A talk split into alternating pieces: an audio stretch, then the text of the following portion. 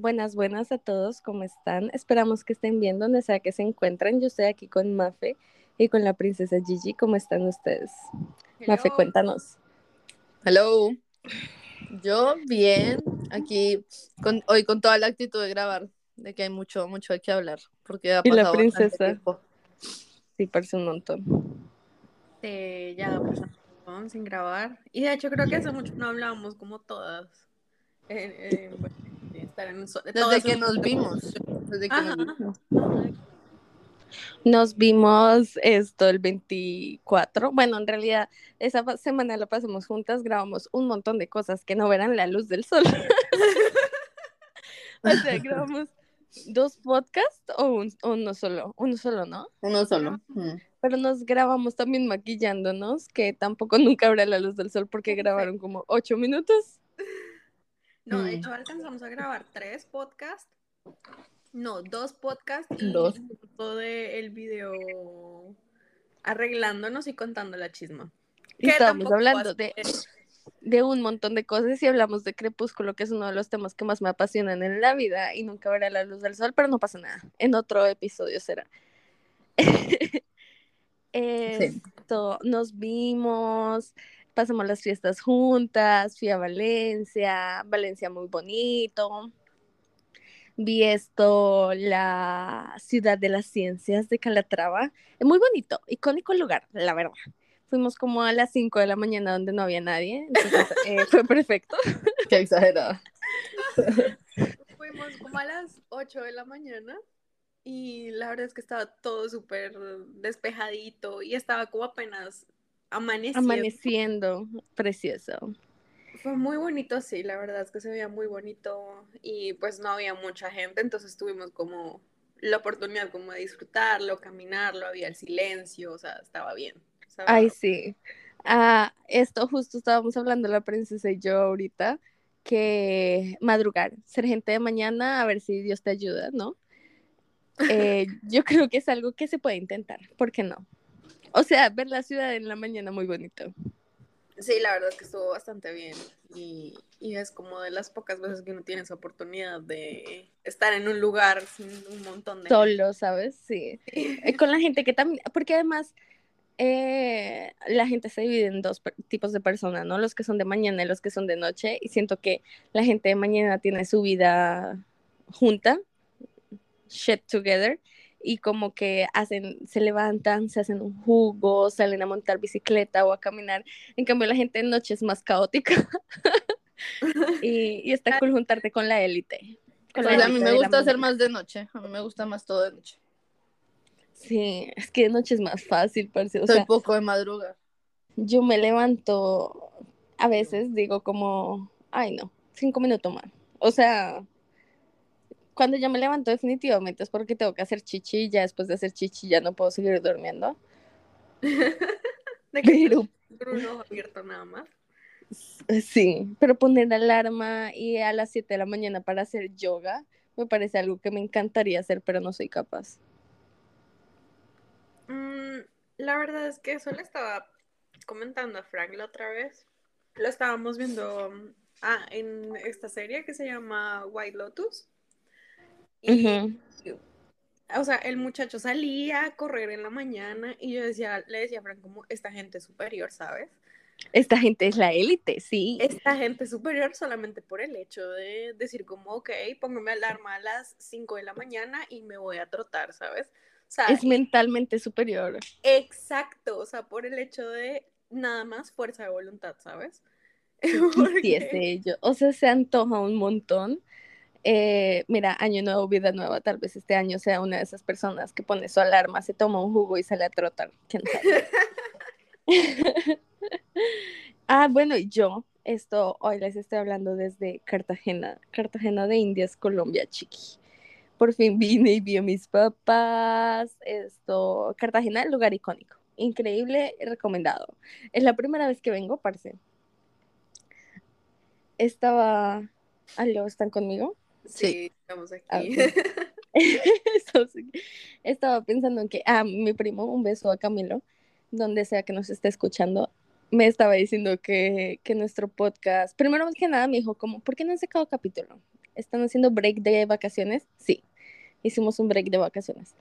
Y me dijo que nuestro podcast es como un podcast del privilegio. Que ay, que me fui a una boda en Portugal, ay, que vi a mis amigas en no sé qué. y ahorita que estoy en Cartagena pienso, la gente nos va a odiar. Eh, nos va a odiar porque, porque sí, eh, el privilegio. Pero se ha trabajado por el privilegio. Claro que sí. Eh, esto, en todo lado te dicen como, no dejes que te, que te toquen, ni que te canten, ni que nada, antes de preguntar el precio, porque si no te cobran lo que se les dé la gana. Parece, en Cartagena tú no puedes, dejar, o sea, tú ten mucho cuidado, porque tú, puesto que una señora se te acerca, te dice, te hago un masajito, y tú, ay, bueno, y después te cobra un montón de plata, después que te hace el masajito. Esto, la verdad es que yo nunca he consumido algo sin saber el precio, ustedes. O sea, se me hace súper raro que te digan que nunca eh, consumas nada sin saber el precio, porque yo nunca consumo nada antes de saber el precio. Yo menos. O sea, yo no me sentaría a comer una mojarra frita sin saber el precio para que luego me llegue que cuesta un millón de pesos. De pesos. Exacto. Sí, es, es básico preguntar, ok, ¿cuánto cuesta? Literal. No. O sea, entras al restaurante y pides sin ni siquiera ver la carta, no entiendo, no entiendo el concepto. Pues es que hay gente a la que le da como pena también. Igual. ¿no? no o, le da igual el precio. Sí, también. O sea, vaya, eh, todo esto que se ha visto en Cartagena de mm, que cobran una millonada por una mojarra, literalmente es porque se lo piden a los lugareños, ¿sabes? Y les dicen como dame una mojarra y papas y un patacón, qué sé yo. Entonces después les llegan los lugareños con una cuenta de 3 millones de pesos porque la mojarra les costó un millón, la papa otro millón y así, ¿sabes? Ay, parece, es que me parece muy fuerte. O sea, me parece muy fuerte tu pedir sin saber cuánto cuesta. Y hablando de precios y de economía, qué fuerte lo mal que está la economía en Colombia. O sea, yo recuerdo que cuando estaba aquí, cuando vivía aquí, un paquete de papitas costaba como 700 pesos o 1000 pesos. Y ahorita un paquete de papitas cuesta 5 mil pesos. Explain that shit to me. 5 mil pesos. Pero al mismo tiempo, 5 mil pesos son un dólar. What the fuck? Pero, o sea, tú llevas viviendo fuera muchos años. ¿O cuándo fue la última vez que fuiste? La última vez que vine fue antes de, del apocalipsis. 2019-2020. Bueno, sí, yo, yo igual. O sea, yo fui el año antepasado, ya, pero, pero sí se nota la diferencia bastante en los precios, en todo, en todo, en todo. Con mil pesos unas papitas, cinco mil pesos, es que es demasiada plata, ¿no? ¿O soy solo yo? A ver, o sea, sí, obviamente ha subido, o sea, lo que pasa es que ahorita es algo exagerado, o sea, ahorita todos los no lo están subiendo como en un índice normal por la inflación, o sea, lo están subiendo el triple. Aquí, bueno, por ejemplo, aquí, no sé, antes costaba, que es lo que yo decía, un coso de arroz, creo, una, una bolsa de arroz, 0,85 céntimos y ahorita cuesta un euro Es como, ¿qué pedos? También los huevos costaban 3,80 y ahorita cuestan 5 euros. Es, es como ilógico que suba de esa manera, pero pues todo es eh, la guerra, eh, la, o sea, todo le meten, todo, cada cosa que pasa, el COVID, la guerra, o sea, es una excusa para subirle a todo. ¿Saben cómo dicen que el que convierte no se divierte? Bueno, aquí es como un poco al revés, porque esto, cuando me dicen 15 mil pesos, pienso yo, 15 mil pesos, yo no te voy a dar 15 mil pesos, y después es como 3 dólares, y es como, ah, bueno, ok, toma. Obviamente, es del exterior es muchísimo mejor, pero ya cuando ganas en peso y gastas en peso, pues obviamente es. Sí, es que ese es el problema. Hay que vivir en Colombia con sueldo europeo. Literal. Eso sería genial, bueno. Y la verdad es que sea... uno muy bien, porque Colombia todo tiene. En Colombia todo hay. Incluso los y caros son a comparación de dónde estamos ahora nosotras. Sí. ¿Sabes? Entonces, o sea, la verdad es que la calidad de vida en Colombia no es cara para el que no gana en pesos. para el que gana en pesos está jodido literalmente porque es todo todo está carísimo el mercado está carísimo o sea mm, sí a mí me todo es carísimo. cada vez que yo salía al supermercado yo decía Dios qué está pasando carísimo o sea y después lo conviertes y gastaste de que 15 dólares. Exacto pero es que igual sabes uno piensa en su familia que vive allá no y no dice a ver esto y es que además, o sea, por ejemplo, para, es que yo siento que para ti también es extraño utilizar el peso. Súper extraño utilizar el peso, sí. Para, o sea, para mí, no sé, para Gigi también, me imagino.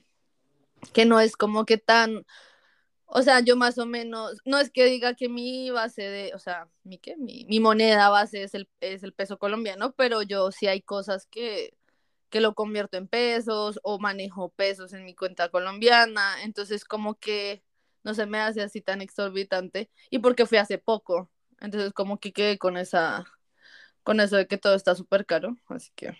La verdad es que yo comparo todo con el rublo, no sé, o sea... Sí, sí. Literalmente yo estoy aquí en España hace como un mes y no me he podido acostumbrar al euro, entonces es como... Como después de seis meses, amiga.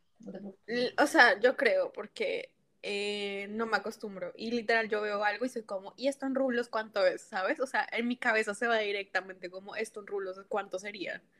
Porque claro, o sea, yo empecé ya a ganar mi dinero en rublos, entonces todo lo que gastaba era como, ah, ok, 500 rublos, normal.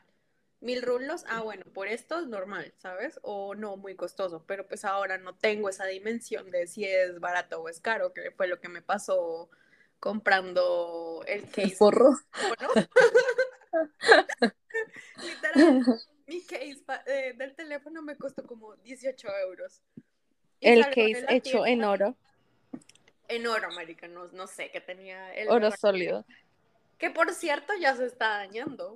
O sea, ni un Es que no se puede limpiar. Es que no se puede limpiar bien ese tipo de case de forros. No, no, no. Fue horrible, fue horrible. Nada, nada. Y esto es lo que la princesa iba a contar, le interrumpimos. Después eh, el susodicho, el, el tal de la princesa dice como, oye, sí está un poco caro. lo, lo compraron, lo pagaron. Lo peor es que le dije como, ¿tú qué piensas? ¿Sabes? Porque a mí se me olvidó que yo hablaba otro idioma, ¿no? Sí, exacto, porque eso fue lo que yo le dije a la princesa, como o sea, dile en ruso, hablen en ruso que es como el lenguaje código por excelencia cuando no quieres que nadie diga nada. Es como, eh, ¿qué opinas? Ah, literal, yo no quería decir como, está muy caro. o sea, no sé ni por qué no quería decir lo que estúpida. Eh, y entonces literal le dije como, ¿qué piensas? Y él de que, no, pues está bonito. Y yo de que, ah, bueno, lo llevo. Y literal, tarjetazo, ¿no? Salimos de la tienda y me dice, eh, creo que sí está un poco caro. Y yo como, marica, no pudiste, no pudiste decirme esto antes de que yo diera mi tarjetazo por 16 fucking euros. En la defensa del susodicho, en la defensa del susodicho, parce, solamente te quiere hacer feliz, no te quiere contradecir. bueno, si la quisiera hacer feliz hubiese dado él el tarjetazo, dejó que ella diera el tarjetazo. la niña. Ay, no, Dios mío, no, ay. No, o sea, Aquí somos unas mujeres empoderadas, trabajadoras, que nos podemos pagar nuestras cosas, pues. Ya, pero un forro de 75 mil pesos colombianos. Let that sink in. Parece, literal. Después, después yo dije como, eh, niñas, me compré un forro por 16 euros y todos de que eh, te robaron. no, no te robaron, pero pues actuaste como una persona rica actuaste como una persona que no conoce AliExpress. Pero mira. Dijiste tú todo un acto impulsivo, o sea, porque rica, de rica no tengo nada. o sea, fue una compra impulsiva, porque yo dije, lo quiero, lo necesito, me encanta porque me lo voy a poder colgar en el cuello y no lo voy a estar tirando al piso cada dos segundos. Así que sí, claro que sí lo necesito. Eso que yo no te dije cuánto me costó el mío en AliExpress. me digas, no me digas. No, hay que proteger a la princesa a toda costa. Sí, porque mis sentimientos, o sea, y mi bolsillo lloran. Lo siento. Ay, parece sí. No, o sea, yo cuando voy a hacer compras, siempre comparo todo con Wildberries, porque antes lo hacía con AliExpress, pero me di cuenta que comprar cosas baratas no tiene sentido, que es mejor comprar algo de calidad que te encanta una vez que comprar miles de cosas baratas. Entonces lo- entró Walberries y es como, ok, en Walberries está más barato, entonces no lo compro. O sea, y eso hago con el jabón, ¿sabes? Yo entro al supermercado y todo el jabón de lavar la ropa y digo como, "Mm, si está más barato aquí en esta promoción me lo llevo, o si no lo compro por internet. Todo, todo lo comparo con, con las tiendas en internet para ver si lo compro o no. Ok. Sí. Yo Una la persona a la que le sí gusta sigo, gastar. sigo con una herida abierta de todo lo que gastamos cuando estuvieron aquí. Sigo, sigo comiendo huevo con arroz. Porque Pero en un fin de Muy semana duro. creo que me gasté 300 euros. Pues same, o sea, todos gastamos lo Sí. mismo. sí, la verdad que todos gastamos igual. Y lo peor es que lo más barato que nos salió fue salir de fiesta. ¿En qué se Ah, fue lo sí. demás? A saber tú. Gente, salimos de fiesta a un lugar que se llama Medias Puri. Increíble, amazing, outstanding, 10 out of 10, increíble. Esto me encantó todo. Muy bueno, sí. La pasamos muy bien. La verdad es que los chupitos estaban como a cuánto, ¿3 euros? Eh, sí, Ah. tres. 3 euros. eh, y fuimos como de a cinco rondas, entonces estuvo bastante bien. No salió nada. Estuvo súper bien. O sea, son de esas cosas que yo digo, ok, me gasté 12, 16 euros, tarjetazo y no pasa nada, no me duele. Pero pues el pinche forro, no joda. Hablando de cosas que nos duelen, la princesa Frank y yo nos subimos a un taxi. Eh, cada minuto que pasábamos en el taxi costaba un euro y el taxímetro iba subiendo y, y en cantidad, o sea, aquí el taxímetro en Colombia como que te muestra un número abstracto que tú conviertes a plata con medio, en me- con me- no, por medio de una tabla. Esto, el Mm. taxímetro en Valencia te muestra el dinero que estás gastando y cada segundo que pasábamos eran 20 centavos.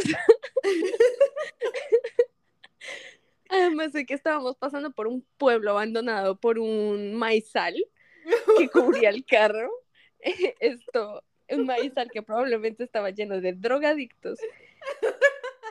La Ok. mujer que venía conduciendo estaba muerta del miedo también y venía conduciendo a 170 kilómetros por hora. Y, y cada segundo que pasábamos costaba 20 centavos de euro, parece. Eso no fue cool. La mujer estaba muy asustada, además.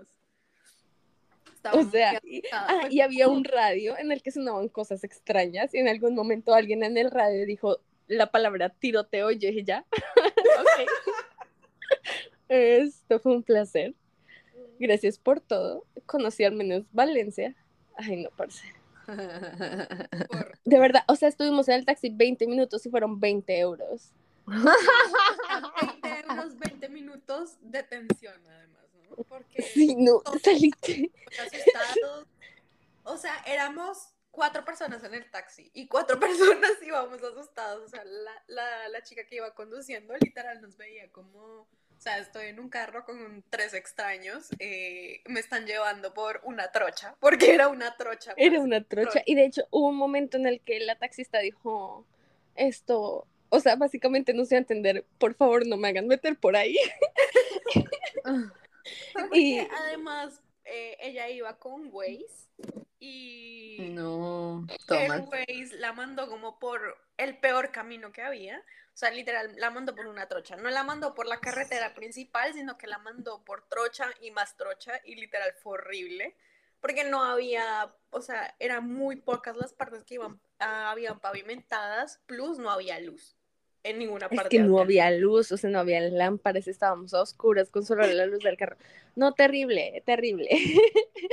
Esto, eh, yo iba muy, muy asustada cantando canciones de reggaetón cuando la princesa se ubicó y ella dijo como, ah, ya sé dónde estamos. Y yo sentí es el alivio dentro de mi pecho, ¿sabes? Cuando la princesa se ubicó y dijo, ya sé dónde estamos, yo, ok, ok, ok. Cuando yo dije, ya sé dónde estamos, yo volteé a ver a Alejandra y me dijo, ¿cómo sentiste fresquito cuando, cuando te ubicaste, verdad? Y yo le dije, sí, obviamente. Sí, es que venía- veníamos así con las manitos en garritas. Verga. Parece que fue terrible. No. Terrible, terrible la experiencia de coger un taxi en Valencia donde te puede costar 5 o 35 euros. Literal. Te dan un rango de precios cuando lo pides por la app. Ay, no. Fue muy chistoso, la verdad. O ¿Y sea, aquí qué nos es- pasó? Y aquí no nos pasó nada extraño, o sea, ¿o sí? No, Madrid fue súper cool. En este lugar al que fuimos medias puri, un show increíble. Esto, además fue como que varios shows. Yo creo que es la fiesta que más he disfrutado, en la que he estado. ¿En tu vida? bar, ¿O en qué? sí, en mi vida. Wow. Sí, yo también Sí. lo pasé. Me sentí como de nuevo, ¿sabes? Me sentí como en un lugar, no sé, como que me sentí acogida, ¿sabes? Porque Sí, eh, la otra vez fuimos a ver a una amiga con Mafe. Fuimos a ver a Raiza. Entonces yo le decía a ella, Ah, le decía a ella como, ¿sabes? Me sentí tan bien porque era, era un bar, no como en el que van como, ¿sabes? Los que acabaron de, de recibir la cédula. Entonces, de que gente entrando, gente entrando eh, con contraseña prestada de que 16 años. Y uno aquí con 25 años y, y que se sienten como 35 porque vivimos en Rusia con los niños de que se hacen en sus pantalones, o sea, chiquino. En Medias Puri, de hecho, éramos de las más jóvenes. Mm, Sí, pero no, vaya. O sea, nosotros tenemos 25, la Mafe tiene 24. Cuatro. Ya casi 25. Dios. Sí, ¿Por ya qué casi. decimos la edad? Ay, Mafe, orgullosa tú de, los años que llevas encima. Sí, úsalos con orgullo. Entonces, nada, o sea, sí éramos como de las más jóvenes y todas las personas que vi eran como de la misma edad, como 25, 25, 30 y de ahí 40. 40, sí. O sea, cuando llegamos al principio, nosotros dijimos, chica, esto es un corporativo. o sea, Una es fiesta de empresa. sí. Nosotros le dijimos a Alejandra, aquí te puedes conseguir a tu macho. Y de hecho pude, Buen lugar. pudiese si quisiese. No mentiras, no sé, tampoco, no sé. Elogiada toda la noche y no lo usó. Ay, Hasta le sí. dijeron que desde cuando los ángeles usan lentes, por favor. Sí, me... sé cuándo los ángeles usan lentes. Y yo como, chiqui, desde siempre. Chiqui, por favor.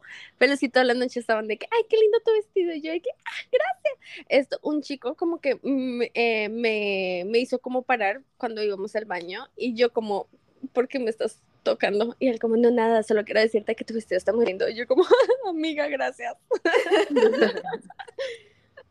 Sí, literal, elogios toda la noche. Muy bien, la Ay, pasamos sí. muy bien. fue muy divertido, la verdad. Fue muy divertido. O sea, yo creo que es de las noches que mejor le ha pasado porque no hubo drama, no hubo, no hubo nadie se perdió nada. O sea, estuvimos ahí, bailamos y después salimos todos juntos, y llegamos todos juntos a la casa sin drama, sin chismes, sin nada, ¿sabes? O sea, Sí. bailamos y la pasamos muy cool y eso, sí, creo que ha sido de, de mis mejores noches. Yo me Sí. puse profunda, pero sí, a mí también me gustó. Estuvo cool, estuvo cool. Estuvo cool. Y haciendo la transición entre España, Colombia y dinero, hablamos de Shakira. Wow, qué transición tan poco esperada. Amiga, 10 de 10. Pues mira, esto, Shakira tuvo problemas con Hacienda, lo cual viene con el dinero. Es colombiana y vivió en España, así que transición de 10 10 de 10. Sigue viviendo aquí en España, ¿no? Sí, No sé. todavía creo. Es que no, es que el, el man este no la deja ir a otra parte por los niños. Por los niños, claro. Sí. Esto, yo nunca entendí el problema de Hacienda de Shakira. No, pues no, claro, ciertas cosas. Ah, eso Pero- sí. Pero ya dice que es inocente. Mm, Pues, no sé.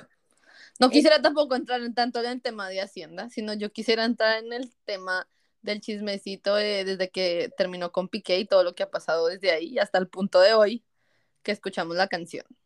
La canción de Bizarrap, que voy a decir de una vez que a mí no me gustó. Súper raro, súper raro, Súper raro que, que, que quiera súper sarcasmo. Ok. que, que quiera ser diferente a todas las demás. No, chica, no, no, No, es no, eso. no, no, no. Es que esto, no sé, a mí, a mí sí me gusta Bizarrap. Y por supuesto que me Mm. gusta Shakira. No sé por qué la canción no me gustó. Siento que mucha de la letra es un poco forzada. Y no es que yo creo que las canciones tienen que rimar, sino que esa canción, no sé, no, no tiene armonía musical, siento yo. O sea, la letra no es como, mira, un- una loba como yo ya no está para tipos como tú, no, no tiene, no sé, no, no sé, no me parece. O sea, a mí no me parece que se puede ganar un premio esa canción, ni por la o sea, ni como, o sea, no, mi punto es, o sea, como el camino desde que ella terminó con este man hasta el momento de las cosas, que ella ha ganado dinero a costas de su condición, como decir Carol G, por ejemplo, cuando ella estuvo despechada por Anuel y eso, yo siento que ella hizo lo mismo, parce, y le fue re bien, porque Carol Ah, G con mira, muchísima fama. Por ejemplo, la canción de No te deseo el mal de Karol G, sí me encanta. Esa canción, esto, qué buena letra, la neta. Ma- mi punto es como no más sé, es que. Shakira es cantautora. Shakira esto, no sé, para ser Shakira es una canción X. Lo que pasa es que tiene que ser algo más, com- o sea, como para vender, ¿sabes? ¿Me estás Pienso diciendo yo. que No te deseo el mal no es como para vender? Es que no me No acuerdo. te deseo mal, es un hit. La Es canción que hitazo. sacó Shakira ayer no es un hit. No, No obviamente no.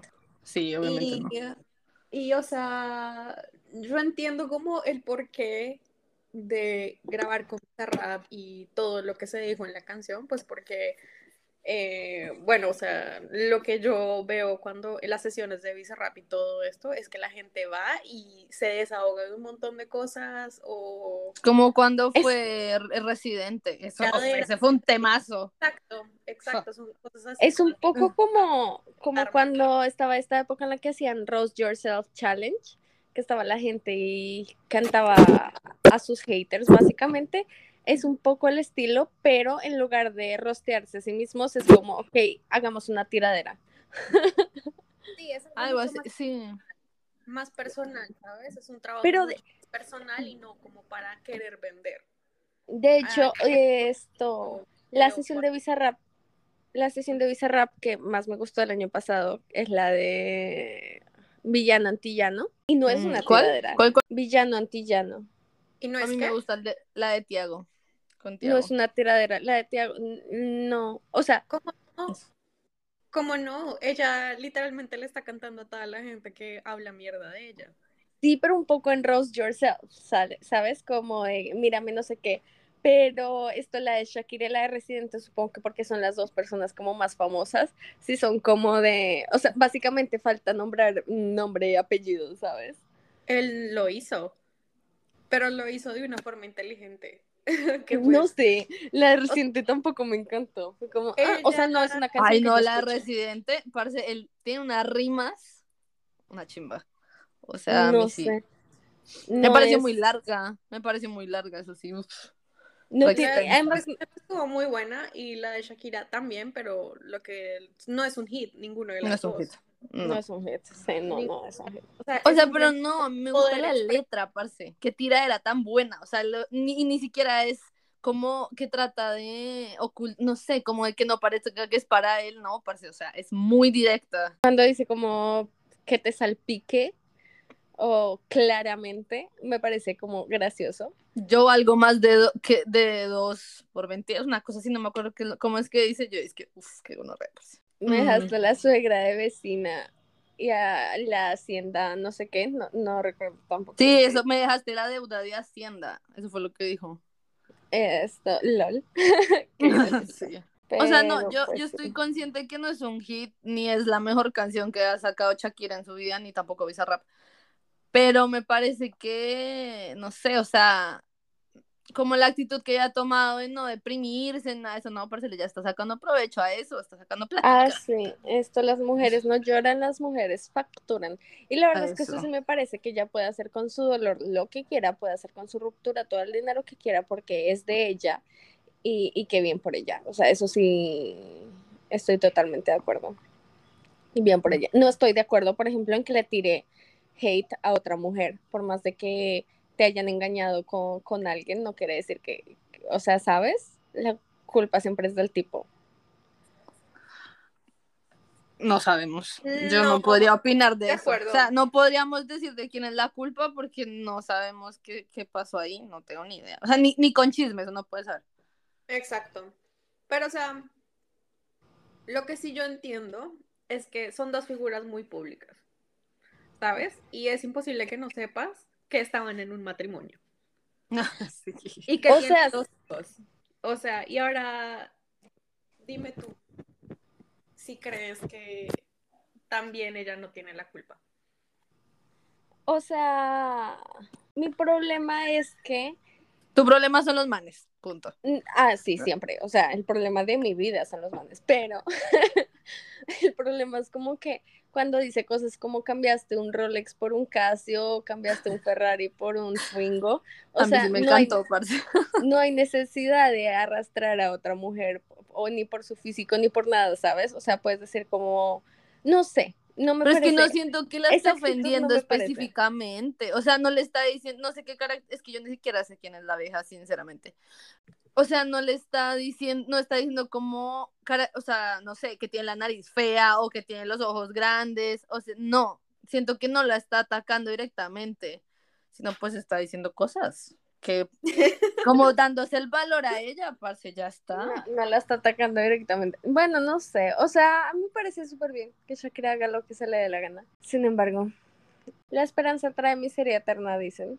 Y las expectativas como que hacen que no disfrutes también las cosas. Creo que, de hecho, las sesiones de Bizarrap que más se disfrutan son en las que tienes cero expectativa de qué es lo que va a salir. En cambio, cada vez que sale con un nombre muy fuerte, como cuando Shakira o Residente o este Paulo Londra, siempre termina uno medio decepcionándose porque esperaba algo mucho. Pues, o sea, no a mí, a ver, de, no, no sé, o sea, no, como que tampoco puedo da- dar una opinión muy, muy larga de Bizarrap y sus sesiones porque no tengo esa, no, o sea, sabes, como que no lo he escuchado ni al principio, yo lo escucho recientemente, pero a mí en general, no digo que todos sean hits, pero, pero bien, o sea, me gusta el, el concepto que tiene él, ¿sabes? O sea, ni siquiera canta ni nada, pero mira la fama que ha logrado, cómo lo ha hecho, qué concepto nuevo ha dado.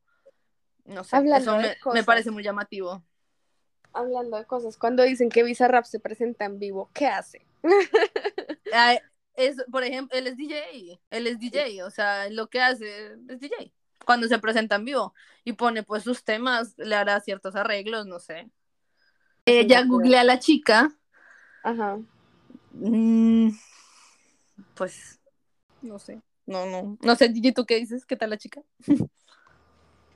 Eh, pues, o sea, ni, ni puta idea, porque de ella no se sabe mucho. O sea, No, no, yo es- estoy hablando como físicamente. Ay, no, no vamos, no vamos a hablar físicamente de otra persona. No, o sea- físicamente no. O sea, no, no me atrevería yo a tanto. Pero sí, no. ella que se sabe públicamente, la verdad es que muy poco. Es una chica que, pues, que viene como de dinero Ah, él y- tiene plata. Ok. y como que toda su familia también. Entonces, pues, Pero honestamente, el que no sirve que no estorbe, ¿sabes? O sea, no sé, tenías un matrimonio en el que probablemente no eras feliz tú tampoco. y ya se 23 acabó, años. siente- Wow. Ok. es una, una niñita. Por eso ella dice que ella es 2 de 20. Ah, ya, ok. Sí, sí, sí. Tiene sentido. Esto, ay, no sé, el que no sirve que no estorbe. Porque si no servías, vete. Y si ahora eres feliz, pues ojalá seas feliz, pues, porque todo el mundo merece ser feliz al fin y. Obvio.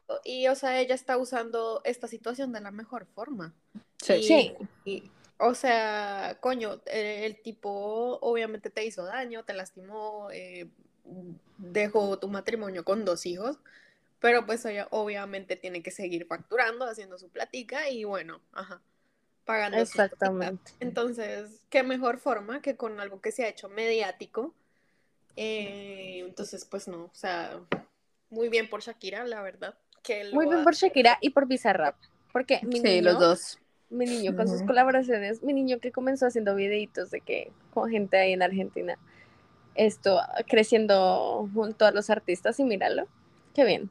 Ajá, ahora estaba yo leyendo que mm, una chica venezolana está mm, acusando a Shakira y a Bizarrap de plagio. Ah, sí, sí, vi. ¿Una chica qué? venezolana. Wow. Ella sacó una canción que se volvió famosa en TikTok, Ajá. que tiene el mismo tonito como, ay, pe- o sea, la letra es totalmente diferente, pero dice tú uh, de la misma manera en la que Shakira lo dice. Ajá. Interesante. No, o sea, hay, hay dos partes de la canción de esta chica que son bastante parecidas a como a la parte del coro de Del De tú. Sí, del. Tú. A ver, según yo, para que sea plagio, tienen que ser cinco compases que sean idénticos a otra canción. Y me parece que ese tú es, es muy genérico. No sé, yo siento que lo he escuchado en otro lado. Bueno, pues ni idea. O sea, seguramente si esta chica demanda y logra probar que sí ha sido plagio, pero pues, o sea, ya la chica ya se hizo mediática, obviamente, con todo esto. Sí, claro, o sea, ya sacó su TikTok. Dice, y además, la niña, honestamente, en el TikTok que sacó, fue como muy linda y respetuosa, siento yo, fue como, no sé qué pensar, esto se parece bastante, y, y nunca dice, Shakira me plagió, dice como, creo que se tomó inspiración en mi canción. que, um, Sí, no no, sé. no lo dijo mal, entonces. Sí, o sea, Esto- hace seis meses, una cosa así, y pues lo de Shakira lo están, bueno, saliendo apenas ahora. sí, Por sí, si logra sacar dinero, parece que quede montada, que bien por ella. Pues sí, si saca de ahí algo, también, bien por ella. Sí, verdad que el- La Pero, o sea, yo la escuché y yo dije, la verdad es que sí se parece, sí se parece bastante. Sí, o sea, es el, el mismo tono del tú. uh, Sí, es el mismo. te lo voy a enviar, Mafe, espera si lo encuentro. Y también, Gracias. pues, o sea, hay una parte en la que ella corta el tú con la producción, que queda como, como cortado, pues. Y Shakira hace lo mismo. Bueno, no, Bizarrap hace lo mismo en una parte de la voz de Shakira, así que sí. Entonces, esto, una de las personas que yo más quiero, no mentiras, pero Bad Bunny le tiró el celular a una chica. Y yo tengo que ser la abogada del diablo y decir que no me parece mal. Pues, la verdad, la en el primer momento que yo lo vi, yo dije como bien hecho, o sea, qué grosero. Qué grosero de parte de esta chica que él, o sea, él está caminando por la calle y la chica le pone, literal, se pone ella frente a él con un teléfono en su cara a grabarlo y yo dije, qué invasivo, ¿sabes? O sea, yo entiendo que es como la emoción del momento de que tú ves a esa persona famosa y es como, ay, sí, dame una foto, que no sé qué, bla, bla, bla, pero pues, coño, somos personas todos y pues merecemos respeto también, ¿no? Entonces, Exactamente. Bastante feo lo del ataque, pero no estoy yo de acuerdo con el hecho de que ella, de que ella, perdón, de que él le tirase el teléfono, ¿sabes? Y o sea, y la excusa después fue como, ay, ni siquiera cayó al agua. No, O sea, a ver, no me parece mal que le haya quitado el teléfono y lo haya tirado. Me parece un poco gracioso que haya puesto su Instagram privado y haya cambiado su cosa en Twitter de que me extrañarán bitches. Porque es como, drama de tu vida. sí, chiqui, tampoco. O sea, cálmate un chingo. Eh, no sé, me parece que tampoco recibió tanto hate, ¿sabes? Y todo el drama muere. O sea, mi Mm. niño, mi niño en primaria está. No sé, estuvo, estuvo bien feo. O sea, no estoy de acuerdo con la actitud que tuvo la chica, o sea, muy feo, pero tampoco estoy de acuerdo con la reacción que tuvo él, ¿sabes? Pero pues también pensaba yo como, "Ah, ¿qué sabes tú que le habrá pasado a Bad Bunny una horita antes? Si iba él ya obstinado, ya harto de la vida, o Sí. ¿sabes? ¿qué sabes tú? Y vi, vi un montón de, de como parodias y de gente hablando de esto. Y la people como, no, esto tú no sabes, si la chica todavía estaba pagando el celular a cuotas, si fue un celular que fue difícil para ella comprar, para que tú vengas y lo botes. Y yo que, güey, o sea, ¿qué tiene, qué tiene que ver eh, el ojo con la pestaña, sabes? Porque, porque el hecho de que para ella haya sido súper difícil comprar el celular y lo haya puesto en la cara de alguien que no le pidió que se lo pusiera en la cara, entonces ya hace que Bad Bunny sea malo por tirárselo. No sé, para mí no tiene nada que ver. O sea, si estás especulando sobre esta chica, tú ni siquiera sabes quién es esta chica. como para venir a decirle cosas al tipo como, ¿y qué pasa si? ¿Y qué pasa si ella no sé qué? ¿Y qué pasa si con ese celular le diera de comer a toda su familia? Ya, parce, o sea, cálmate un chingo. Mm, no sé, o sea, nunca hubiese esperado eso de Bad Bunny, es decir. Cierto, también es como... Lo que estuve leyendo fue que como que él ya lo hizo en otro de sus conciertos en la última gira, ¿sabes? Que también un fan como que hizo lo mismo de como de tomarle fotos así sin permiso de él. Y lo que él hizo fue lo mismo, agarrar el teléfono y lo mandó para la mierda. ¿Ah, sí? Oh. Sí, o sea, la segunda vez que lo hace. Había pasado. Eh, Bad Bunny como que tuiteó así, tipo, eh, o sea, si quieren respeto, den respeto, o sea, tipo algo así parecido, o sea, eh, como que si quieren que lo respeten, pues respetenlo a uno también, ¿no? Y pues súper de acuerdo con eso. Pero lo que yo digo que fue súper excesivo, sí, como la reacción de, ¿sabes? En mi opinión. De, lo que hizo con su, su cuenta, ¿eso? Ah, eso sí. Lo del teléfono de la chica. Ah. De agarrarlo y tirarlo, por el hecho de que eso no se hace. Yo creo que tengo que defenderlo. Yo agarro tu teléfono y te lo tiro a la mierda. ¿Tú cómo te vas a sentir? Sí, parce. O sea, lo pagas. sí es, sí es algo que yo pudiese hacer, ¿sabes? No, es algo que sí, tú estoy muy enojada. Yo creo que sí. sí pudiese, sí pudiese tirar un teléfono. Parce, esas cosas no se las merecen nada. O sea, además, bueno, ahí yo sé que va a haber hate para mí, pero eh, parece, sea como sea, siendo una figura pública, él tiene que aprender a controlar más sus impulsos. O sea, no digo que eso esté bien ni mal, o sea, es mal, hasta que tú lo hagas está mal, pero él siendo una figura pública, parece, le pueden tirar hate, le pueden decir que, mejor dicho, un montón de cosas, y él tiene que controlarse más, porque pues él tiene fans y todo eso, y obviamente a veces el acoso es, bueno, me imagino, porque no lo sé, es feo, pero siento que pues, se podía controlar debería hacerlo. Bueno, y en esta nota tan agradable, eh, ¿qué van a recomendar esta semana?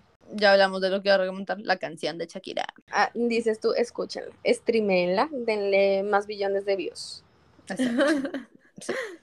Y, comen y, y díganos qué piensan de la, o sea, qué piensan de la canción, si es buena, si no, como, o sea, lo interesante de aquí también de nosotras es que no pensamos igual y eso es lo chévere y me imagino que la gente igual no, no a todas les gusta, a unos sí les va a gustar, a otros no, y eso es lo chévere. Pues sí. Esto ya vi a, Camilo, a mi nuevo peor enemigo, mi primo, decirme como, parece, no estoy de acuerdo contigo, porque con lo de Merlina me dijo como, chica, no. ¿Qué te dijo? Esto, no, en realidad me gusta porque él nos escucha y nos pone atención y me hace sentir especial que después me diga cosas que hemos dicho. Entonces, me gusta. y de Merlina me dijo que a él sí le había gustado Merlina. Está bien, está bueno recibir feedback, ¿sabes? Ay, sí. Está cool. Un beso. Ahora yo más o menos sé que cuando yo digo que algo, algo me gusta, Alejandra casi no. Nosotros tenemos ese, ese... o sea, casi siempre. Princesa, ¿qué recomiendas esta bella semana? Esta bella semana eh, voy a recomendar esta película que te estaba comentando de Elvis. Ah, sí. que está en HBO, pero pues la pueden conseguir por ahí, por internet. Mm, está muy buena, me gustó mucho. O sea, no cuenta la historia tal cual como sucedió. O sea, ¿sabes? Como que la línea de tiempo está un poco revuelta, pero aún así siento que es como de las más completitas que hay eh, en cuanto a contar la historia. Entonces sí está como cool, eh, si se la pueden ver. También cuéntenme si pensaron en Britney Spears en algún punto, porque yo lo hice. Yo lo hice y, y, la verdad es que muero y espero de verdad que hagan una película de Britney Spears también. Sí, ay, ojalá Britney haya llevado diarios, porque yo creo que mi niña ya está mal de la cabeza, ¿sabes? Esto, para saber exactamente qué sucedió. Yo también quiero recomendar una peli, quiero recomendar esto, una peli de Netflix, para ver si alguna plataforma de streaming nos patrocina. Eh, se llama Glass Onion y es como la ah, segunda parte de Knives Out y si no han visto Knives Out, la recomiendo también muchísimo. Es muy, muy, muy, muy buena y es como una de esas películas que cada vez que ves puedes ver cosas nuevas y puedes analizar cosas nuevas. Y Glass Onion, la verdad es que también está cool. Yo en ningún momento me esperé el plot twist, en ningún momento esperé que la persona, o sea, sabes que todo lo que estuviera pasando fuera lo que fuera a pasar. Eh, y sí, esa es mi recomendación. Sí, también está muy buena. Es buena, sí, ya me la vi, ya me la vi.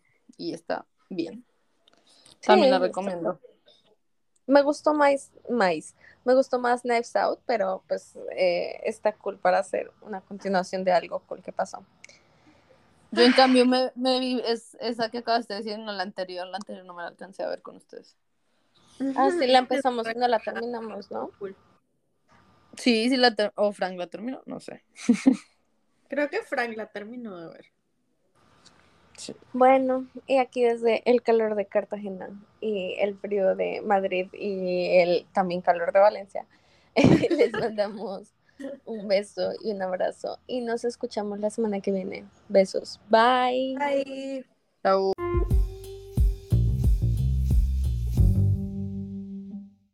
Esto yo estaba contando con mis dedos. Me acabo de dar cuenta que nadie me está viendo.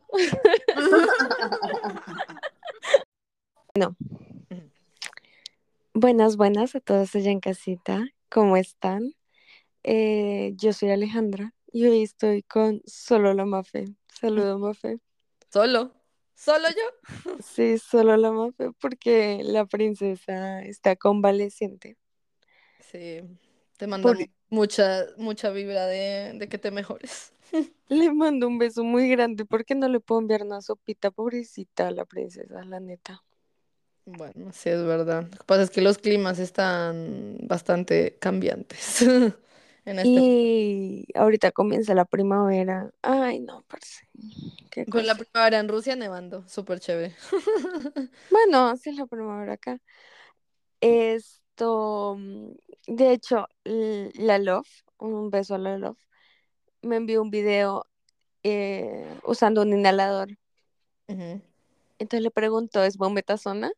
Y lo lee y me dice, sí, es mometasona, ¿cómo sabes? Y le digo, chica, por favor, that's my shit. Qué, ofe- qué ofensiva. O sea, yo sé de medicinas para, ¿para qué? Para la alergia. That's my life. Ujú. Ay, esto, bueno, Mafi y yo tenemos como una racha de productividad en este momento, siento yo. Algo De así. hecho, pues porque ambas estamos intentando ser más productivas, ¿no? Exacto. Sí, sí, sí. Esto, y vamos a aprovechar que la princesa no está aquí para hablar sobre el tema, porque la princesa no está en el mundo de la productividad, aún no la he convencido de entrar a este mundo de productividad tóxica. No la he convencido. Sí, así que sí. Eh, esto de hecho todo comenzó porque estaba escuchando, bueno, en general, a mí las ganas de hacer cosas por mi vida me empezaron como en febrero, porque como estuve en Colombia básicamente la primera mitad de enero y después cuando llegué aquí en la segunda mitad de enero llegué como con ganas de dormir tres meses y de no hacer nada. Y entonces en febrero fue que dije, ok, comenzó el año, año nuevo, vida nueva. Entonces en realidad mi, mis metas y todo eso me lo puse en febrero. Yo en realidad, normalmente soy una persona de que siempre al principio de año escribe las metas, o sea, como lo que quiere hacer en el año. Y lo que pasa es que este año lo hice de una manera diferente. O sea, eran como metas más específicas, ¿sabes? O sea, no es como ser más ordenada, eh, viajar, ¿sabes? Sino voy a, no sé, voy a organizar tal cosa, voy a viajar a tal país y así. Yo lo hice eh, como lo hago normalmente, que lo tengo, o lo dibujo o lo, lo tengo en un cuaderno, más que todo. Pero después, o sea, Alejandra me dio la idea de que se puede hacer de una manera más, no sé, como que... Digital, o sea, yo estaba Sí. escuchando el podcast de Coquetas y Bravas, que si no lo han escuchado, está súper cool el podcast. Y eh, estaban hablando de una plantilla de Notion. Notion, si no saben, es, no sé qué es, es como una plataforma. Es básicamente como una libreta online donde puedes hacer lo que quieras. O sea, Notion tiene esto, cosas ilimitadas para hacer. Y entonces yo lo usé un rato para tomar apuntes de la universidad, no sé qué, pero como en realidad ni siquiera estaba estudiando tan juiciosa, pues, ajá. Eh, y estaban hablando de esta plantilla y entonces yo entré, busqué a, a, esta mujer, la que hizo la plantilla, vi sus videos de YouTube, vi el video de la plantilla y le dije yo, Mafe, chica, tenemos que comprar esto, porque además es una plantilla donde organizas todas tus metas por categorías, esto por la fecha en el año en la que lo quieres hacer. Cada um, meta tiene como una submeta y cada submeta tiene acciones que tienes que tomar para hacer esa, a lograrla. Para lograr esa meta, ajá. Y entonces, el, el, de nuevo, esto fue en mi racha de productividad que me dio en febrero, hace un mes, de hecho, porque esto creo que fue el 7 de febrero que dije, ok, comenzó el año, el 7 de febrero comienza el año, démosle con todo. Entonces, em, o sea, mm, le dije a Mafe que compráramos la plantilla, básicamente la obligué a comprar la plantilla y aquí estamos, o sea, organizando nuestras metas en shit. La obligué, algo así. Pero mira que a mí sí me ha servido tener mis metas así organizadas y como que tener acciones que hacer con esas metas, ¿sabes? O sea, por ejemplo, mm, eh, de hecho ya he hecho varias. Yo desde el año pasado estaba, bueno, desde el año pasado, no, desde el año antepasado estaba diciendo que yo llevo viviendo en este apartamento un año y medio. Entonces, seguía pagando el puesto de la residencia de, de la universidad. Al comienzo decidí seguirlo pagando porque dije, bueno, ¿qué tal este trabajo no se dé? ¿Qué tal no sé qué? No voy a dejar el puesto de la residencia, ¿no? Por si acaso. Pero ya después de un rato, o sea, seguía yo pagando ese espacio, perdiendo ahí esa plata, entre comillas, y estaba desde hace rato diciendo, ok, voy a dejar el espacio en la Pshaga. Ok, voy a dejar el espacio en la Pshaga. Y nunca, nunca me ponía eso, ¿sabes? Es como que si no te pones tú un lugar, una fecha y, y lo anotas, nunca lo haces, ¿sabes? Se queda en como tengo que, tengo que.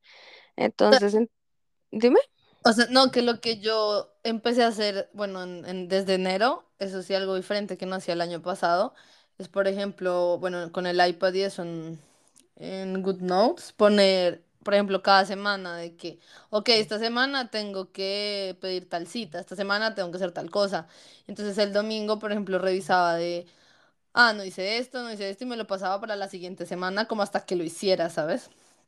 Eso es algo que yo hice desde enero. Igualmente, para los temas de trabajo, lo mismo, como agendarme. Pero, lo, o sea, lo que me gusta de Notion es como que uno lo puede ver como, o sea, las pones y lo puedes ver de, de, de- digamos, de los cuartales, ¿cómo se llama? O sea, como, Cuartos de año, sí. ajá. Entonces tú puedes decir, ah, ok, en este momento voy a hacer esto porque puede que yo diga, en seis meses voy a, no sé, va a pasar una visa de algo. Pero ¿dónde lo voy a anotar, sabes? O sea, ¿dónde voy a poner Es eso? que sí, ese es el asunto, como que a veces no tienes una cosa que quieras hacer esta semana o este mes, sino que es algo que tienes más o menos la idea de en cuándo quieres hacerlo. Por ejemplo, quiero yo esto mudarme a Alemania, ¿sabes? Pero no me voy a mudar a Alemania mañana. Exacto. Esto, entonces primero me tengo que graduar y todo, entonces pues lo pongo como que lo voy a hacer en el tercer cuarto de año and shit. Y Nosotros también estábamos haciendo lo de Gu- del Google Calendar. Eso también lo hicimos el año pasado un poco, creo. sí, y de hecho a mí el Google Calendar me, me gusta un montón. Eh, es algo que yo uso mucho, pero lo que le estaba diciendo a o sea, a mí me sirve para cosas puntuales como que tengo que hacer. O sea, tengo una reunión con el profesor eh, mañana a las 12 tengo no sé qué, tengo, sabes, o sea, yo no uso Google Calendar como para proyectarme o para poner ahí el to-do list. Si tengo recordatorios, son como pagar el... Tal cosa. Sí, o sea, pagar el Spotify, pagar, ¿sabes? O sea, no tengo como planear viaje a Italia, ¿sabes? No. Ajá, es que es eso. O sea, por ejemplo, yo el Google Calendar, en que lo. Yo también intenté hacer como ahí. Eso de que a tal hora hago tal cosa, a tal hora no sé qué. Pero en realidad no me parece como que tan. No sé, no, no me gustó mucho. Entonces, lo que me gusta poner ahí es exacto, una cita médica. O si tengo alguna entrevista, entonces para que me acuerde y pueda poner el link. Me gusta que puedo poner el link, la ubicación, una notificación y me lo recuerda, pero como tal, así metas de las que estamos hablando también a largo plazo y eso, está cool tener un, o sea, como una plantilla o alguna plataforma para hacerlo de esa manera, porque te lo resume, o sea, te lo ayuda a poner ordenado, por decirlo así. Sí, no, y además esta plantilla, parece esto es publicidad no pagada verdaderamente. Ah, te, primero te pregunta como qué, qué es lo que quieres, ¿sabes? Y tienes que responder una serie de preguntas. Esto, ¿por qué quieres hacer esta cosa? ¿Por qué no sé qué? Esto, ¿cómo, si cumples esta meta en cinco años, cómo ves tu vida? ¿Sabes? O sea, te hace pensar en las cosas, te hace ponerte metas además que sientes que si vas a lograr, que no es un voy a ser más ordenada, ¿sabes? o sea, sí, es lo que digo, es como voy a ser más ordenada, ajá, ¿y cómo? O sea, ¿qué vas a hacer para ser más ordenada, ¿sabes? Entonces...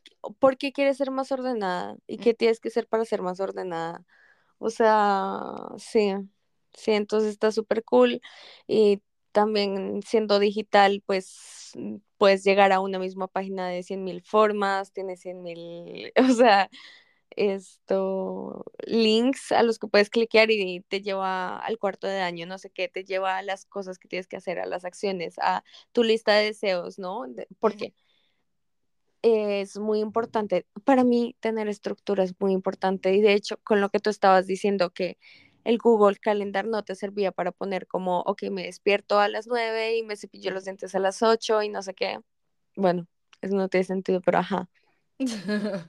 Esto, tengo otra app en, el, en los dispositivos que se llama Structure, que es ahí donde estructuro mi día. Entonces, ahí sí pongo como en los tiempos que voy a hacer, cuánto tiempo me voy a demorar a hacer eso, esto, que tengo que me despierto, saco el perrito, me pongo a pintar, hago ejercicio con mi mamá, sabes, todo lo, tengo en bloques de tiempo, que también es como algo que cuando ves videos de productividad dicen todo el rato que planees tu día por bloques y la verdad es que sí es muy cool, pero a mí el Google Calendar nunca me gustó para eso, entonces tener como esta app aparte, que además está súper cool, esto mm, me sirve mucho para estructurar mi día Exacto, más que todo es como estructura de que, o sea, cosas, yo siento que es como, no sé, recordatorio de ejercicio, tómate la pastilla, saca al perrito, o sea, como ese tipo de, de recordatorios, sí.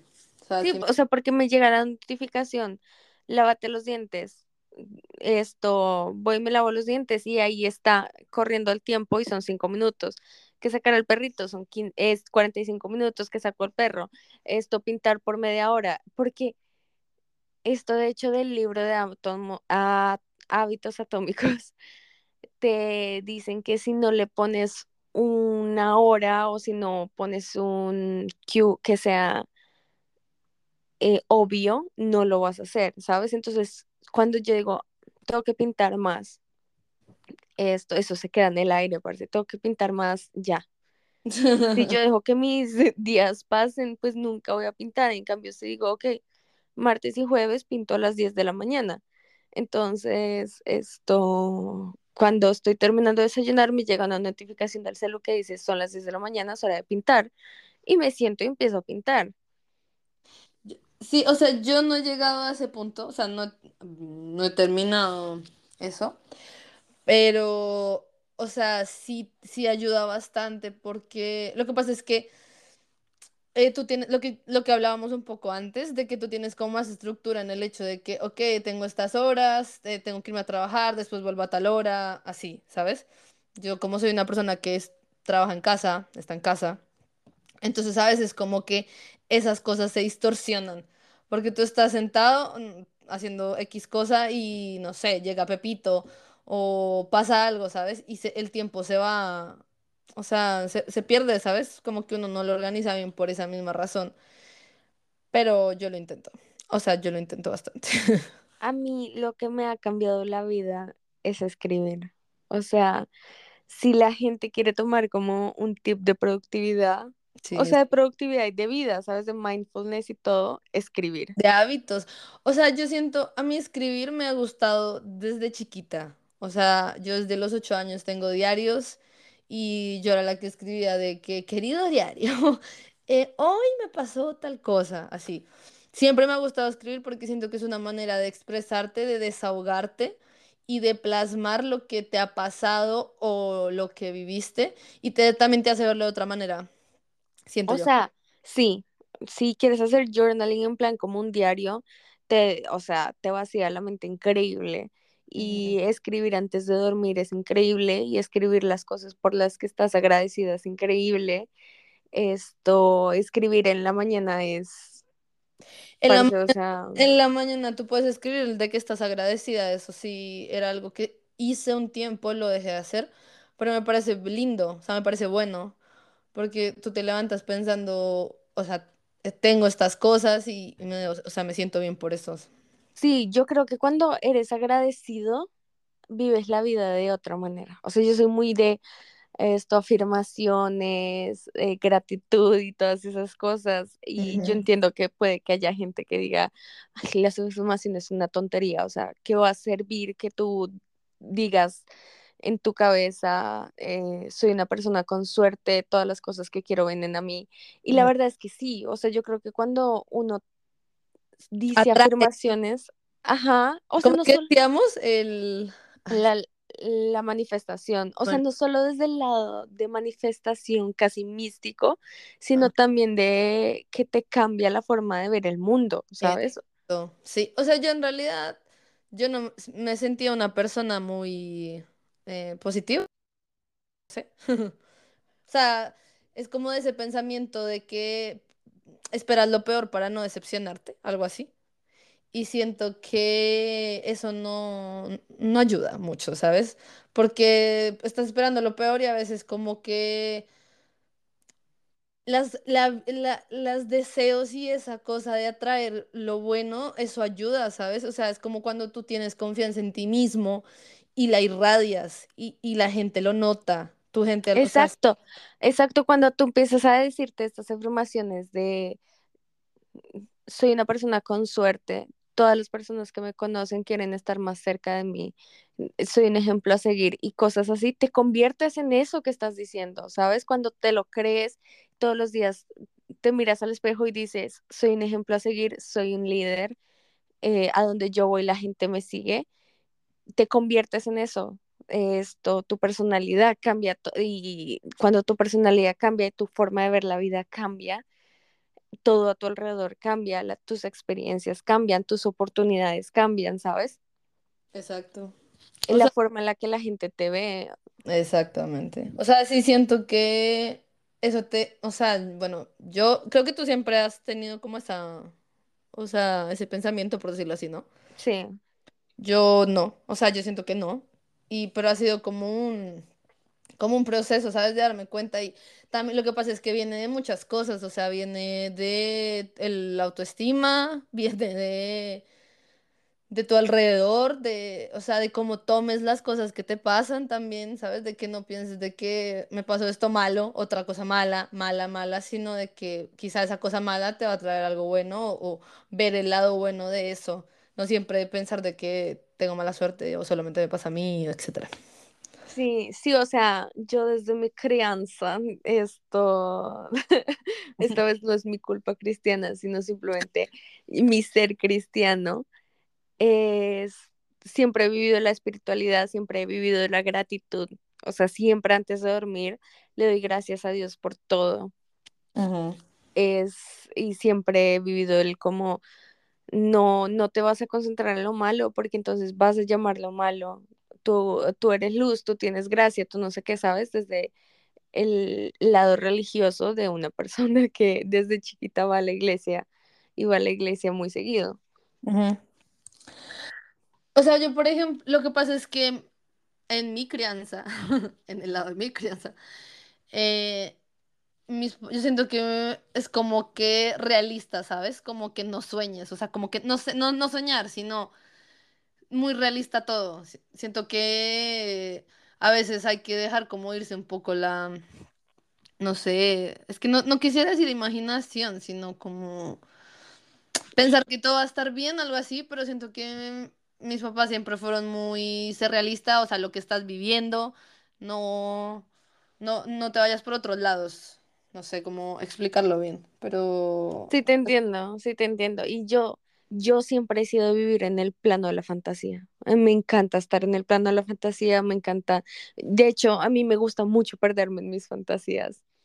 Y mm, esto, todo esto de la atracción de cosas que no podemos ver siempre me ha gustado. Siempre he creído en eso y siempre me ha llamado la atención. Y mi mamá es muy religiosa y muy espiritual. Entonces ella también es como súper zen. Mm. Y, y de hecho, de verla a ella es que digo, como parce, o sea, ella transmite tanta paz y no sé si, o sea, la gente como que cree en la espiritualidad de todo esto, siempre es gente que transmite mucha paz y yo sí creo mucho en las energías y a veces conozco a alguien que tiene la energía súper pesada y, y, todo esto, entonces como que ese, ese plano casi místico siempre me ha gustado. Yo lo, yo lo relaciono, o sea, yo no sé si llamarle energía, o sea, de cuando tú conoces a alguien yo lo, yo lo, o sea, yo soy como intuición, o sea, yo conozco a alguien y yo voy viendo sus comportamientos y, y como la, es que sí, se, no se vibra, aura, yo no sé cómo llamarlo, que te, que te trae esa persona. O sea, yo creo mucho como en, mi, en ese sexto sentido, séptimo, yo qué sé, que tengo yo con respecto a las personas de lo que, o sea, de lo que dejan ver y lo que, o lo que pueden ocultar, no sé. Entonces yo siempre creo mucho en, ese sentido que tengo. En la intuición. Yo siento que, aunque yo creo mucho en esas cosas y sí siento que conozco gente con aura muy pesada, yo no tengo, no tengo la capacidad de decir como si esta persona es mala, ¿sabes? Como que no tengo buen criterio. Ah, criterio, ok. Sí, o sea, yo me doy cuenta como después cuando ya pasa algo malo, o sea, sabes, no es como que en el momento diga yo como claro. o sea, lo que pasa es que yo al ser una persona como, bueno, precavida, desconfiada, la verdad. O sea, no significa que yo conozca a alguien y le diga como, ay no, chao, o sea, me trajiste mala vibra, adiós. No. Pero sí, como que analizo las actitudes porque, o sea, ves muchas cosas, ves muchas cosas en eso. Y pues por lo menos te prepara para saber qué te va a dar esa persona, o sea, o qué esperas de, qué puedes esperar de esa persona más que todo. Y ya está. Así no te decepcionas o algo así. en cambio, yo soy muy de confiar en todo el mundo. Y, y, es que a mí me gusta, ¿sabes? O sea, me gusta confiar en la gente, me gusta ir con la mente abierta, me gusta pensar en que la gente va a cambiar. Eh, no, no, no me gusta ir precavida cuando conozco a alguien, ¿sabes? Quiero... Lo sé, lo sé muy bien. sí, entonces sí. Bueno, volviendo a lo de escribir, esto, incluso aunque no escribas en plan journaling como de tu día o no sé qué, o agradecimiento, yo creo que pecamos mucho en creer que nuestro cerebro tiene que recordar todo. Y es verdad. Eh, eso te llena la mente, parece, o sea, tengo que ir al doctor a las 4 de la tarde. Entonces vas como, tengo que ir al doctor a las 4 de la tarde. Tengo que, parce, escríbelo, escribe, abre tu nota de celulares y es que del celular y escribe, tengo que ir al doctor a las 4 de la tarde, pon una alarma, esto, no, no dejes que tu cerebro cargue con toda la información todo el tiempo. Quiero comprar tres, tres peras, dos manzanas y un pollo. Entonces, no vayas caminando tú pensando, tengo que comprar tres peras, dos manzanas y un pollo. Abre una nota, escribe lo que tienes que comprar y ya, déjaselo a la tecnología, ¿sabes? O sea, no, no recargues tu cabeza con toda esta información. Lo que pasa es que ahorita estamos súper recargados de muchas cosas, o sea, bueno, yo no sé si ser adulto es eso, yo qué sé. Pero, o sea, yo siento que antes tenía una memoria, pues, pues bien, no sé, pero ahorita, o sea, se me olvida, o sea, es como cuando se te olvida contestar un mensaje, es que lo contestaste, pero no pasó. O sea, yo creo que no solo con que ahorita las redes sociales nos dañaron el attention spam y ya no podemos estar concentrados en nada por más de cinco minutos, sino que además la vida es diferente, o sea, las prioridades cambian. Antes yo tenía buena memoria para recordar esto, cosas curiosas de una serie, ¿sabes? Ahora, si yo empiezo a recargar mi cabeza con toque lavar ropa y barrer y llamar a mi mamá y responder al mensaje de no sé quién y pasar y comprar pollo porque no tengo pollo y decido tenerlo en mi cabeza, eh, o sea, es que parece tu cabeza eventualmente colapsas y entonces estás tú queriendo trabajar con el computador abierto pensando esto, ah, sí, sí, sí, tengo que lavar ropa, más, más tarde lavo ropa. No, o sea, coge una libreta, escríbelo, escribe todo lo que tienes que hacer, escríbelo todo lo que tienes en tu mente, abre una nota en el celular. Si sabes que tienes que hacer algo importante a las 5 y que tienes que salir a las 4 y tienes miedo de que algo salga mal, pon una alarma en tu celular que llegue a salir, ¿sabes? O sea, sobre todo teniendo la tecnología de nuestro lado. Ahorita solamente hablando, güey. Siri, pon una alarma a tal hora, ya está. literal, literal. Y, o sea, por ejemplo, a mí lo que yo siento que tengo un problema en ese sentido, porque eh, yo, o sea, yo tengo como planeado hacer cosas en el día, ¿no? Tal, tal, tal cosa.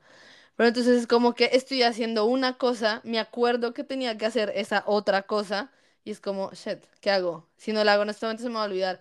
Cambio la cosa sin terminar la que estaba haciendo. No, parece, o sea, precisamente eso es lo que no hay que hacer. Simplemente, si no lo hago ahorita se me va a olvidar, pues lo escribo. Abres la nota de tu celular y dices, tengo que hacer tal cosa, ya.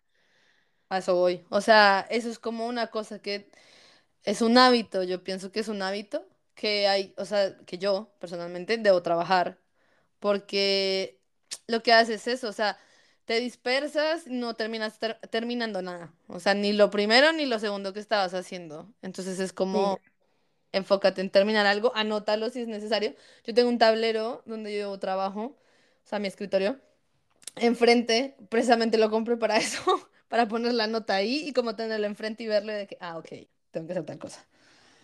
De hecho, o sea, hábitos me han cambiado la vida, escribir escribir todo lo que tengo en la cabeza, tomar agua apenas me despierto, tender la cama y caminar en las mañanas, ¿sabes?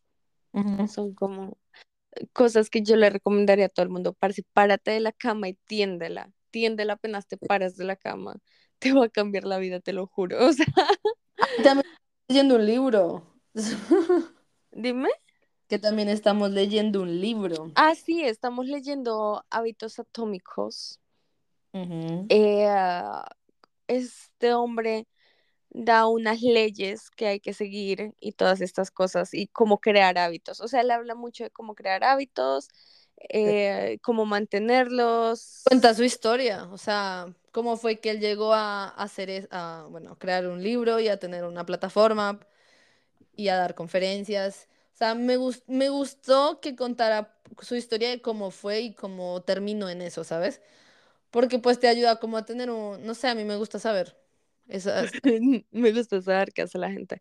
Esto, sí, o sea, el, al comienzo te da una introducción y ya después en cada capítulo, en cada ley de la que habla, te da como ejemplos prácticos y lo cuenta muy cool, o sea, tiene, tiene buena manera de escribir el hombre. Algo que me, o sea, que me cambió la vida literalmente cuando lo leí ahí, fue como, ay, wait, espérate, se me fue la paloma. A mí me impactó leer una vez, o sea que es como la frase que recuerdo que leí y dije, ay Dios mío, que decía, afrontamos nuestros problemas de la misma manera en la que nuestros papás enfrentan los suyos porque es lo que hemos aprendido. Y yo como, No la discutimos, es el momento. sí, yo de que. Vamos a ver. Claro, sí, o sea, sí, sí, güey. Sí, siento que es totalmente cierto. O sea, es que en realidad yo soy fiel creyente en este momento, antes, ¿no? De que muchas cosas vienen de la infancia y de tus, de tu crianza, ya está. O sea, Parce, sí, tú te pones a pensar y dices, ¿por qué? No sé, ¿por qué? ¿Qué puede ser? No sé, ¿por qué dejo tal cosa en tal lado? Y yo me puse a ver y yo dije, wow, mi abuela hace lo mismo. Interesante. o sea, sí, todo lo que hacemos es aprendido y a veces lo logramos modificar. Yo creo que la terapia me ha ayudado un montón. Claro, eso, exacto. O sea, es que a mí me ayuda un montón en el entender el origen de dónde viene eso para tú como decir, ah, ok, de aquí viene, o sea, lo puedo cambiar, ¿sabes? Pero cuando tú no sabes de dónde vienen esas cosas y te echas la culpa a ti mismo y quizá, eh, y no es como echarle la culpa a la otra persona que quizá te dio eso, sino es entenderlo y decir, o sea, ah, ok, viene por eso, ya pasó y hay que, o sea, hay que cambiarlo, hay que mejorarlo. No hay... Sí, no, y también a veces ni siquiera te das cuenta, o sea, cuando no eres consciente, parce, o sea, ¿cómo vas a cambiar algo que ni siquiera sabes que estás haciendo? Exacto, exactamente.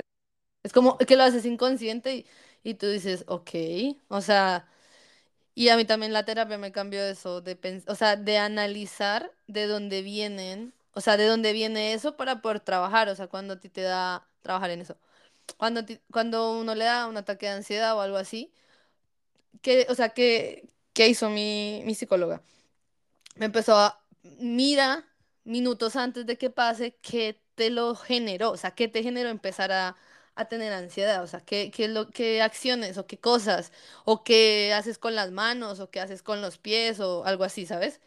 Para yo tenerlo claro y en el momento que vaya a empezar, ser consciente y decir, ok, no, me está dando esto, tengo que respirar, siéntate, aléjate, a hacer algo al respecto y así lo evitas. sí, no, y vivir la vida de manera consciente también es, ay, es- este capítulo está muy místico, pero vivir la vida de manera consciente es increíble, ¿sabes? O sea, de ir por el freaking parque y escuchar los pájaros y estar consciente del momento que estás viviendo, de comer comida y estar consciente de lo que te estás comiendo, estar con gente y estar consciente de la experiencia que estás viviendo, ¿sabes?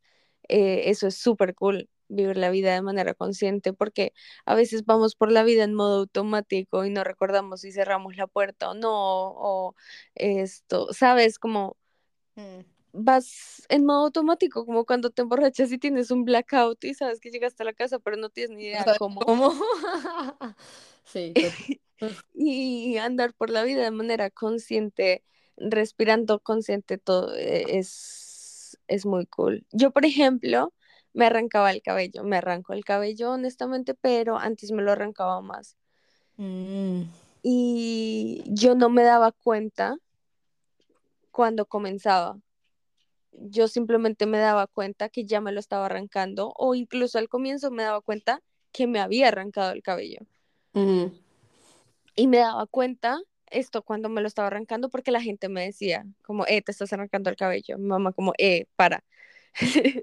Pero no, eh, no era una acción que yo tuviera conciencia. O sea, no era que yo dijera, esto me está sobrepasando, voy a empezar a arrancarme el cabello. No, yo simplemente cuando me daba cuenta ya me estaba arrancando el cabello. Es que Ya ese- habían cabellos en el suelo. ajá, in- o sea, eso, eso es lo que yo voy con, o sea, lo mismo del, del ataque de ansiedad en mi caso. Eh, es que tú no, o sea, yo no sé en qué momento llegaba al punto ya del hueco que yo le llamo. O sea, cómo llegaba ahí, por qué, no sé. O sea, solamente sé que por algo me enojaba o algo así y llegaba a ese punto. Pero cuando tú ya sabes qué acciones pasan antes de que llegues a ese punto, puedes evitarlas, frenarlas o decir, no, ok, no. ¿Sabes qué? Mejor hagamos otra cosa. Y eso te ayuda a ser más consciente y a entenderte y a perdonarte y a perdonar a los otros. O sea, muchas cosas, sinceramente. Sí, muchas cosas, sinceramente. En conclusión, mm, deberían pues revisar sus hábitos, la, si están cumpliendo las metas que tienen, si las han planteado de la mejor manera. Nunca es tarde, jamás. Siempre se puede, se puede empezar. Sí, o sea, a ver, yo soy muy fan de las excusas. Esto me parece que las excusas son gasolina que mueve la vida.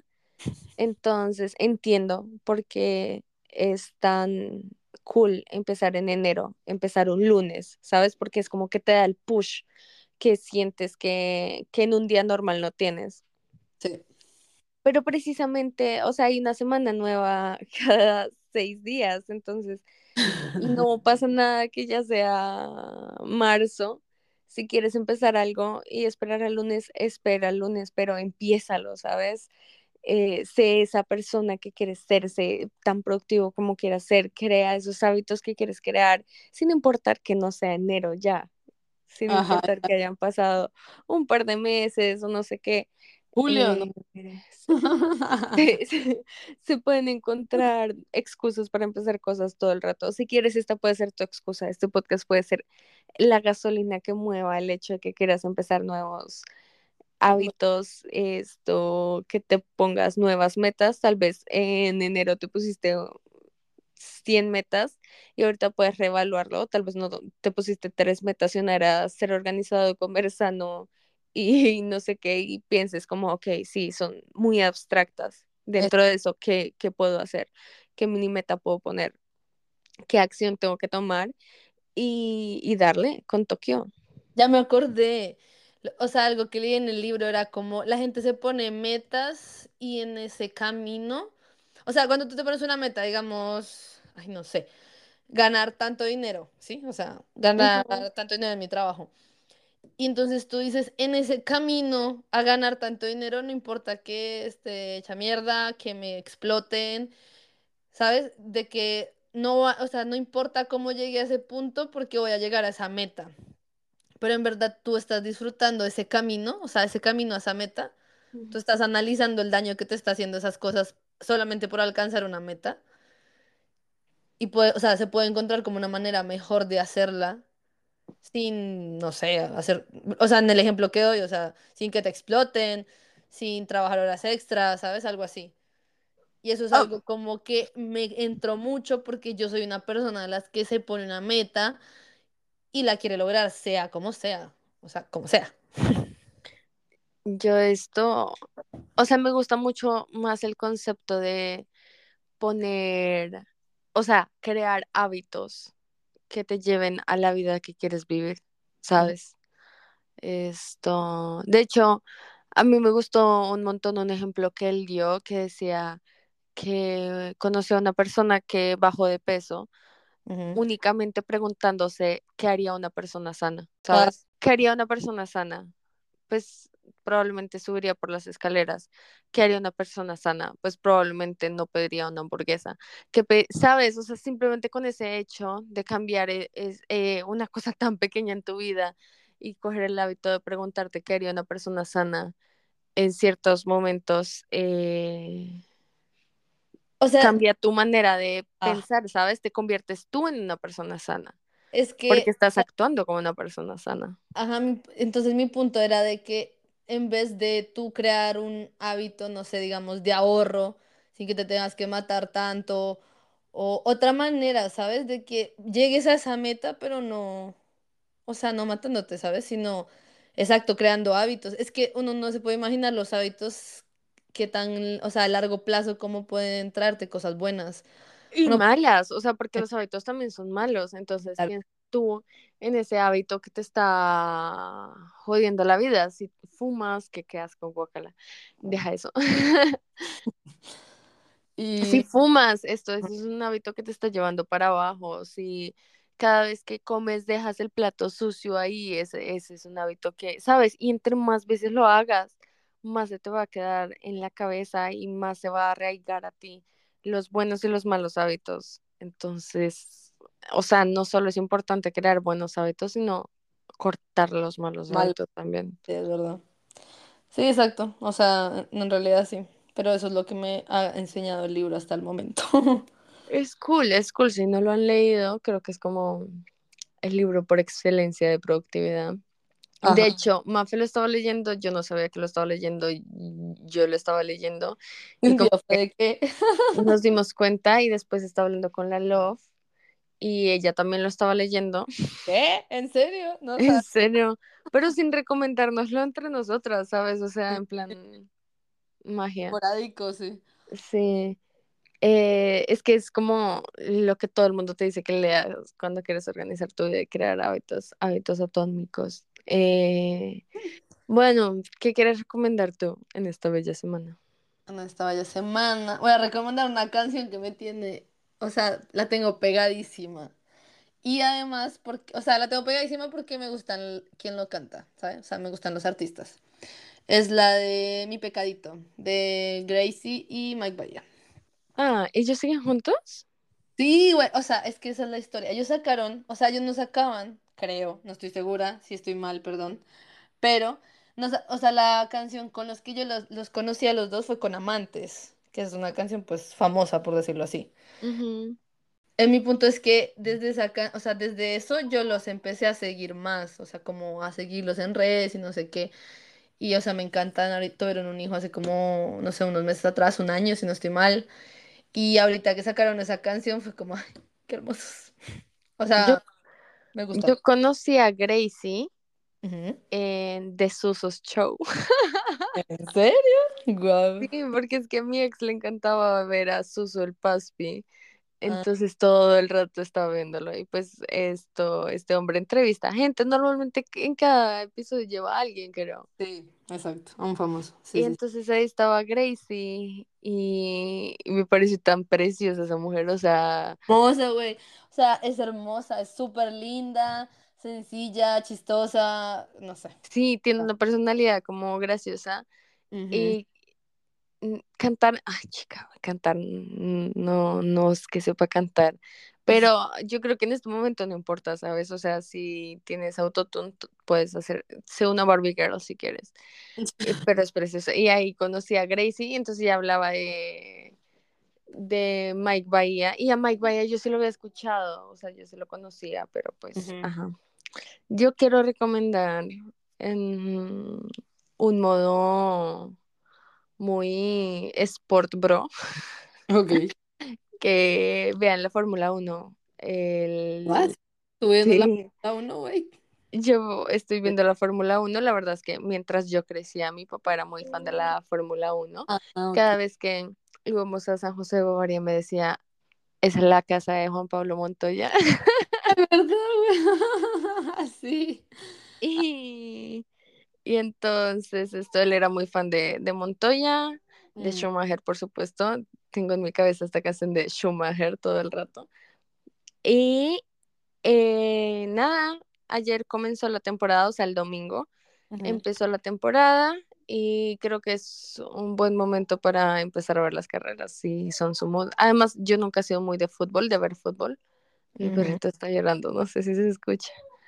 Sí. Em, nunca he sido de ver fútbol y las carreras son cool, así que esa es mi recomendación de Crypto, Crypto Bro. Interesante. A mí me gusta. No, es que yo las carreras no, no, no sé mucho. No sé mucho. Yo recomiendo que vean tenis. Te recomiendo que vean tenis. ¿Entienden? No, se ve aburrido. Cuando tú no entiendes, se- o sea, lo sientes tan aburrido. El tenis. Ah, sí, no, yo tampoco recomendaría ver tenis. No, no sé. Bueno, gracias por estar con nosotros una semana más. Esperamos que la siguiente semana la princesa se recupere de su enfermedad. Pero ah, ella va a estar bien. Dices tú, no se va a morir. La, la otra la vamos a, solamente va a hablar ella. Sí, la vamos a dejar sola.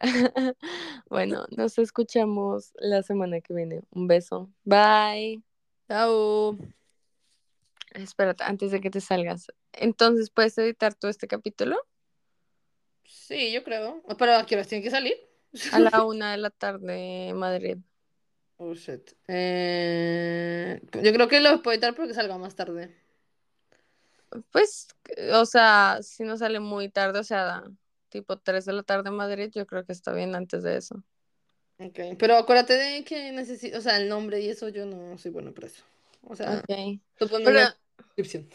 no creo que, que esté difícil de editar porque, Lo hablamos en corrido, sí.